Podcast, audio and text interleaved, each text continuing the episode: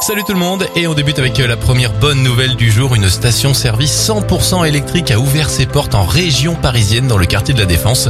C'est une première en France.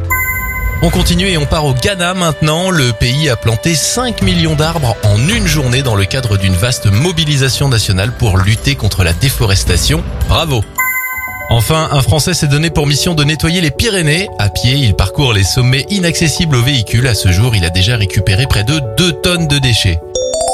C'était votre journal des bonnes nouvelles. Vous pouvez bien sûr le retrouver maintenant en replay sur notre site internet et notre application Radioscoop.